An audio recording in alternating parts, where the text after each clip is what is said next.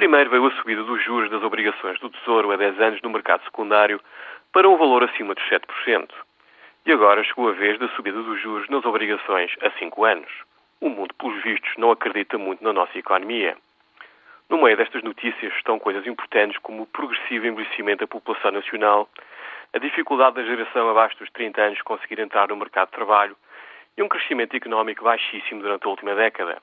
Portugal chegou a um cruzamento importante na sua história. De um lado, está o declínio económico, um declínio que nos tornará mais pobres e irrelevantes em termos internacionais. E do outro, está o caminho para a criação de mais riqueza. O primeiro caminho é bem conhecido.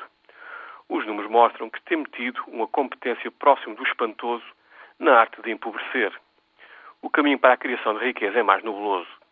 Os números confirmam que somos mais inexperientes neste capítulo. Mas mesmo assim, tendo em conta o que está em jogo, talvez não fosse má ideia começarmos a conversar sobre o que é que este caminho realmente exige.